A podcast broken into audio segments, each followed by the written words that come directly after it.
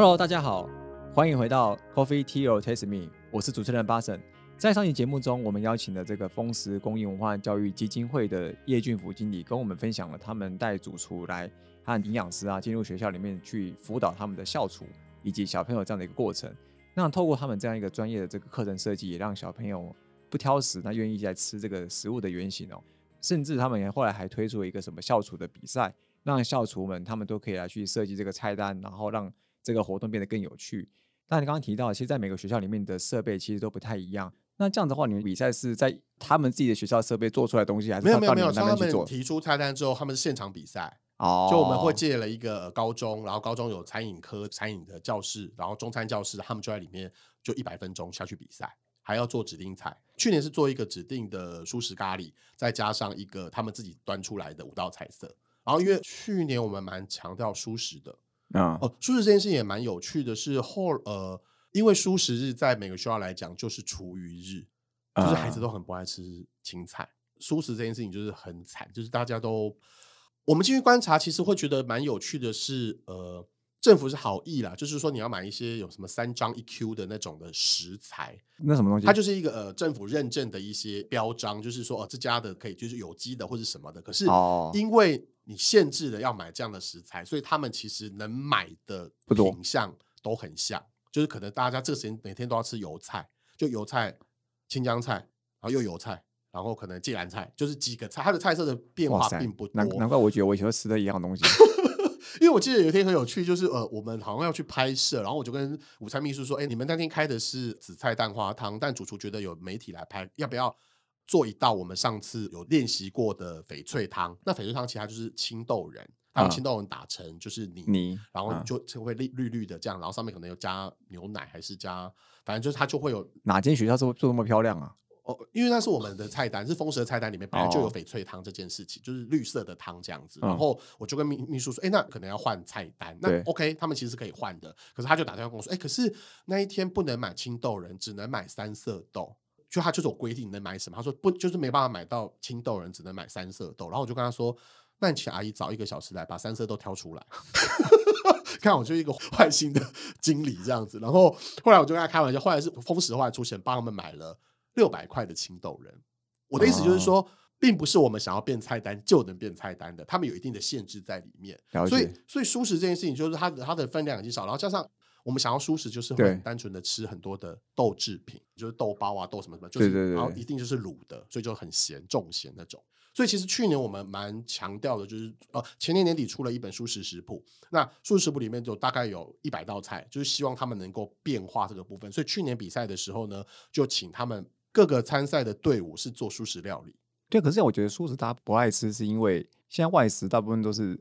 肉为主，其实炸鸡炸物超多的，是而且。我觉得也蛮有趣的，就是我我觉得近几年的 vegan 的这个市场好像越来越大。你知道台湾其实是全世界前三名吃素素食的人，你说人口比例啊？对，我们大概有十三趴，第一名是印度，我们跟以色列大概是二三名，就是伯仲之间。我当然觉得宗教素是很重要的一件事情，但是坊间你在台北现在可以查到非常非常多的素食 vegan 的餐厅，而且呃，你真的要做到 vegan 是完全没有蛋奶哦。对，但我们在学校不会特别强调这件事情，就是我们还是会觉得有蛋奶这件事 OK 的，所以在比赛的时候是蛋奶可以，我们是蛋奶，然后也可以用五星，五星也可以，对我们就是不要肉，也不要鱼这样子，所以他们就会打电话说可以用鱼露嘛，我说鱼露有鱼 哎，哎鱼露有鱼吗？鱼露有鱼啊，好，他说他们找到素鱼露，有素鱼露这样子，因为我们去年比赛还融入了异国，就他们除了是五道素食之外，还要做成异国。所以你就会发现，哎，他们很有创意啊，会有日式的、韩式的、英式的，有人做成汉堡，就是不同的东西。所以其实给一点诱因，还是可以做出很特别的菜色出来的。所以后来他们做出来的成果就还不错。而且我们希望他们都是在学校可以，因为我问过第二名说，哎，啊，你觉得你为什么输第一名？有坏经历，就 制造他们的分。他就说，他觉得第一名的菜色他可能没办法在学校里做，因为他好像有一个地瓜一根地瓜，他需要比较繁复的做法，他就觉得他可能没办法做。但他他没有不心服口服，只是他自己开设菜色，他会觉得他是要能够实践在自己，因为很多人会为了比赛而来而来做。因为我们在比赛的时候，就评审问说：“你觉得这道四十五块可以做出来吗？”因为有人端出了很像那种。鲍鱼就是看起来像素鲍鱼的那种，就看起来很精美的那个，然后用的食材其实蛮好。所以你们在校厨大赛还要兼顾他能够在学校里面呈现这件事情。他实践啊，如果他今天用的是譬如说五郎熟食或是这种五星级的做法出来的话，在学校根本不会做啊。那我们还是要回归到营养午餐里面啊。所以的确在某个程度上，老师在看的时候，平常来看的时候，就会去讨论说：你们觉得这个可以吗？他们就会讨论说，这个是不是四十五块以内可以达成？这是我们自己也会强调，因为我们觉得我今天在做就是营养午餐的菜单。那这样会不会你们每一次那个销售比赛，就是会变成说，你那那一次的那个三菜一汤啊，类似这样子，他还要顺便考量它的食材的不浪费的运用程度？是，所以他们还得要考量营养素，也要考虑，所以那时候才会纳入说，呃，一个行政人员可能是营养师来做这件事情。对，然后可能它食材每一个的副产品，可能它相互能够互相利用，然后整个菜做出来之后，其实可以不用丢到任何一样东西。对，期待是这个样子啊，因为大部分去头结尾的部分，主厨都会教他们说，其实可以去熬汤的。对，就是你的汤底就是可以用这些蔬菜的，呃，譬如说是比较没有在真的送到餐桌上面的部分去做，所以还是会鼓励他们来做这个部分。嗯，对，因为我家的这个部分还蛮整合起来蛮好，顺便也让他知道说，很多东西的副产品在家利用的话，它其实。你整个一盘做完，搞不好真的丢掉了，是真的不能用的东西。是是，可以用的话就可以完全利用完。也会期待就是能够达到这个部分啦。对，所以其实因为我们自己觉得做素食这个题目不仅仅只是在于素食日要用之外，我们还会期待它也是能够传递所谓的永续的概念，就会觉得说你吃吃素素食，你可以跟碳足迹或者你吃在地哦，我们也有强调说你要用的是在地食材。但只是因为去年比赛都非常尴尬，就是说我们是六月应该要比赛，到也到十一月才比赛，因为疫情关系，没有就有人就跟我讲说，可是我我用的他的菜没有了，我用的是呃六月的青木瓜丝，但是我十一月已经没有青木瓜丝了，这样他就会讲这样子。但他们有换，他们有提出申请，就是换菜色这样子啊，就是也 OK，但只是呃我们那时候就会觉得，就我们要怎么考量在地这件事情？因为当初我记得在地好像有一个是讲是五百方圆五百里以内，在台湾其实全部都是在地，你只要不是用。进口的食材，它都应该是在地才啊，对啊，对啊，对啊，对。所以其实在地这件事情，我们其实在评审的时候有讨论了一下，这个怎么定义，就是在地跟当季到底怎么定义？就说到底是他出菜单的那个当季，还是比赛的那个当季？然后你看我们比赛又延了八个月才办，对，要六个月才办，对。所以其实那时候考量是其他请评审用综合考量的概念，但我们觉得。为什么会讲到这几个关键字在地当季？其实它都是符合我们自己觉得永续这件事情应该要被讨论的。对，所以其实，在某个程度上，我们会希望说，端上孩子们餐桌上的所有的菜色都应该要富有教育的意义。那你可以跟他讲说，这是我们在地的，然后可能就是旁边的啊。我们有一个示范学校在宜兰，他们就是地很大，所以他们自己有一个农田，他们农田就自己种花生跟种萝卜，所以孩子就会知道萝卜是怎么长成的，然后。花生他们就会拿来自己炒，然后他们就是萝卜，他们就会做萝卜汤，他们就会自己做萝卜糕。我觉得也是很好的一个，就是食农教育的概念。然后他们也可以清楚知道说，在自己的田地里面长出来的概念是什么，就是在地，然后当季这件事情是怎么样被实践的。他们还养鸡，还自己收鸡蛋，我觉得还蛮有趣的。就是说，现在蛮多学校自己也努力的，试图的可以让这些事情被实践。我觉得永续这个概念也是也蛮需要被大家认识。但是，我觉得我们呃，风石并没有想要很。严肃的去讨论这件事情，我们还是希望回到日常生活中，就是说他必须就是每天要吃一餐。那这一餐里面，我们怎么传递这个概念？然后这个吃的东西中，他可能对吃的东西有兴趣之后，他才会去想说，那这个是什么？那他才会去学习这样的知识。因为感觉你现在做的事情比较像是说影响整个现在是学生学生部分的，就是小孩子健康嘛。是。那如果假设要把这个范围再去去扩大，可能青少年或者是青年，因为毕竟现在可能外食或者是说。零食啦，或者是有的没的，外面东西是蛮多。嗯，那有没有可能把这种概念就是延延伸到他们身上，让这些可能也许呃外食，就是那些餐厅啊，或是那些业者，他们能够重新的认识这件事情，然后有可能因为你们从营养午餐的那个改变，进而去改变到他们的这个观念，他们可能在在做的一些产品的时候，就会慢慢的有有考量到这些部分。我记得我访问过一个 vegan，就是草兽派对的 Cindy，他就长得酷酷的，然后看起来像一个嬉皮。然后他说，他去每一家餐厅都会问说：“你们有素食吗？”他就挑衅，不是挑衅，他就会提出质疑啊。因为他自己觉得这件事情是要被推广的。他的做法就是说，他去每个餐厅去问说：“你们有素食吗？”当你知道了需要素食这件事，因为你的市场很多人想要吃的时候，他就鼓励我们每个人都去问。社会压力某个程度上是啊，可是它也是一种倡议。对，就说厂商就会就就会知道说，哎，对，好像素食这个市场很大，我应该要来做，我就会开发我想要开发的菜色。对对对。然后呃，我记得我们之后出的一些季刊里面也有提到，就是说在疫疫情就是这两年这么扩散的时候，其实呃纽约有一家米其林的餐厅，后来全部改做素食。他就是回来副业之后，他就全部做素，他觉得这是未来的一个市场。我觉得素食是一种选择，他对或不对，我觉得是每个人的选择。我觉得也不是不能吃肉，但你可能要少量，或者你要吃在地。对，我觉得想要做永续这件事情是每个人都要做的，而不是我觉得你应该要怎么做，你应该要怎么做。其实，在某个程度上，丰食也希望说，透过饮食素养的培养，他们，譬如说我第一届的学生现在已经到国三了，那他可以去影响他周边的人，对他可能可以告诉说，哎，你可能应该要怎么样，怎么样，怎么样，他可以把这个东西带出去。我觉得这也是一个逻辑，但只是因为基金会毕竟预算有限。毕竟我们的能做的示范学校就是这么几间，每年能有的额度就是这么几间。那怎么样让它做更大范围的扩散，也是我们在努力在想的事情。但这件事情，我觉得不是只有我们自己该做，而是应该大家都可以做这件事情。对，可能就通过一些倡议，让大家开始觉得是，应该是我们所谓的要激起一个乡民力量。是对，然后他就会让大家就可以把这个力量传出去，然后可能。业者慢慢就会感受到，觉得哎，好像不做不行，不做好像脱节了。对，就会觉得这个可能是该做的事情。就像我觉得最近也在强调这种所谓的无包装商店，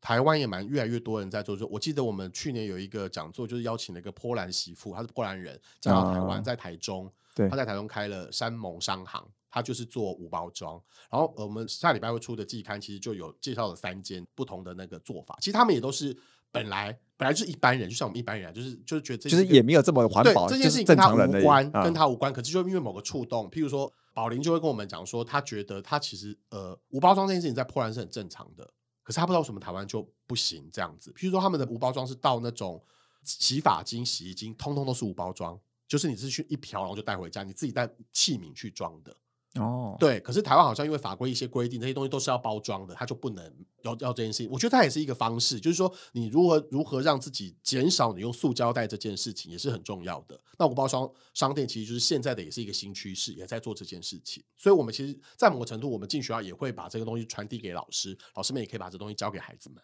对，像我们现在也是一直想要推广所谓的洗衣死啊，不浪费这概念，因为如果可以让这个变成一个。大家愿意相信，然后愿意认认同的，然后让社会大众去影响到餐厅或者各个业者，嗯，全部的人，那他们其实慢慢就会有这样意识，他们就在做的这些规划，或者是他们真的就正在做的这件事情，可能都会被影响到。是，像我们这几年其实就有传递几个讯息，就是希望大家能够用格外品，就品漂亮的东西，啊，丑丑蔬果了，丑蔬果，但是它其实它的营养价值都一样啊，但它可能只是因为它要上桌好看。我觉得其实台湾慢慢的有很多人都在做这件事情，那只是说怎么样。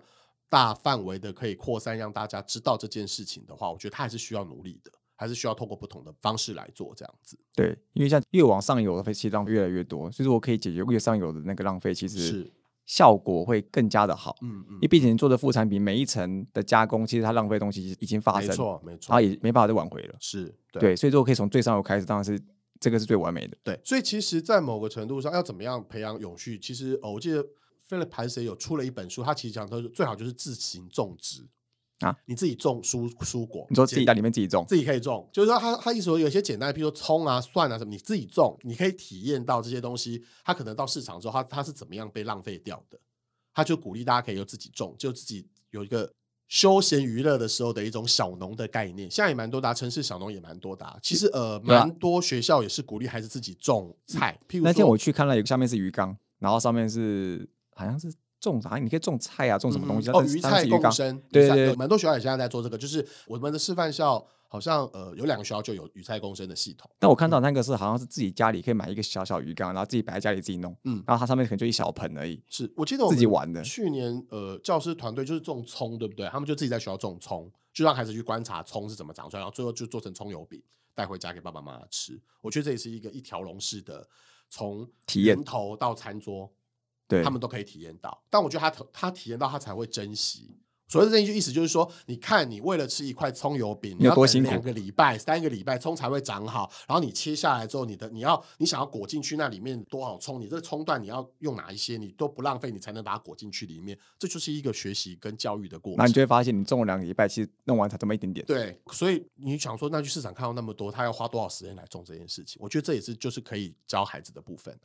可能有时候这种过程中，比起那时候一般那种什么田野调查来的好多了。是因为田野那种可能他看到也是看到结果而已，是体验整个过程，搞不好是最有效率。对，就是其实蛮多现在呃学校以石农为本的学校，其实做蛮多这样的部分的。然后我们自己在嘉义的示范教育，一个是他们其实学校就自己有农场，所以孩子们譬如说教到蔬菜这一个章节的时候，他们就会自己去去种蔬菜，然后蔬菜收成之后就会到，我记得那天他们好像是。种了高丽菜还是什么菜，反正他们就是自己去做泡菜，嗯，然后就可以最后就就是有成果这样子。我觉得他们也会珍惜这些，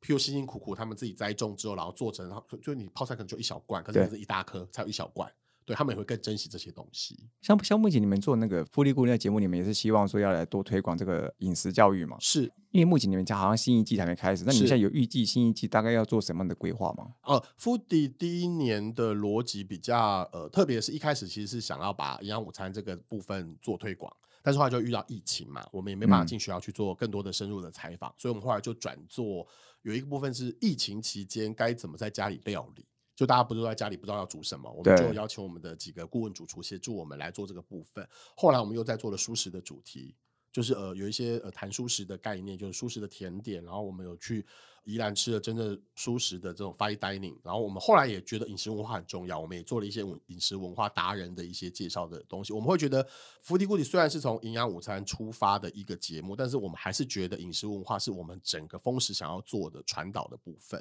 所以新的一季应该是在年后会开始展开，也是会企划，还是会针对不同的主题。呃，来做这个这个呃节目的内容的设计啊，就是有点每一集都是一个主题式的探讨那种感觉。我们大部分就是会假设一季是十二集的概念，我们可能就是三到四个大主题，主题下面就会有小主题这样子，对，然后来从这个方向，也许永续也是一个我们想要跟听众朋友们沟通的一个倡议的主题，我们也会，我可以上你们节目一起 互相分享一下，是就可以看看是怎么做的，就大家该怎么做这件事情，对对。这样基金会之后，今年因为刚开始嘛，那今年的话，这样基金会你们之后还有什么关于饮食文化这种教育的活动的安排吗？哎，我们每年都会办粮食脉动，大概是六个场次到各个县市去办。但因为去年因为疫情的关系，所以我们转线上。但今年不知道今年的疫情会怎么发展，因为今年本来想要的逻辑是希望它要做成一个，因为基金会今年第六年，我们想要把讲座的概念做成全天式的，或是呃六日两天式的。但是我们会搭配我们六年来成果的展演的所谓的策展的概念，我们把我们的一些影片跟一些教材，然后我们今年会办教师的教案的增建嘛，那也希望得奖的老师可以到现场去做所谓的展示，就是他可以去 present 他们的作品，他们为什么要这样教孩子，那会让更多人不是只有得奖的人知道这件事情，而是让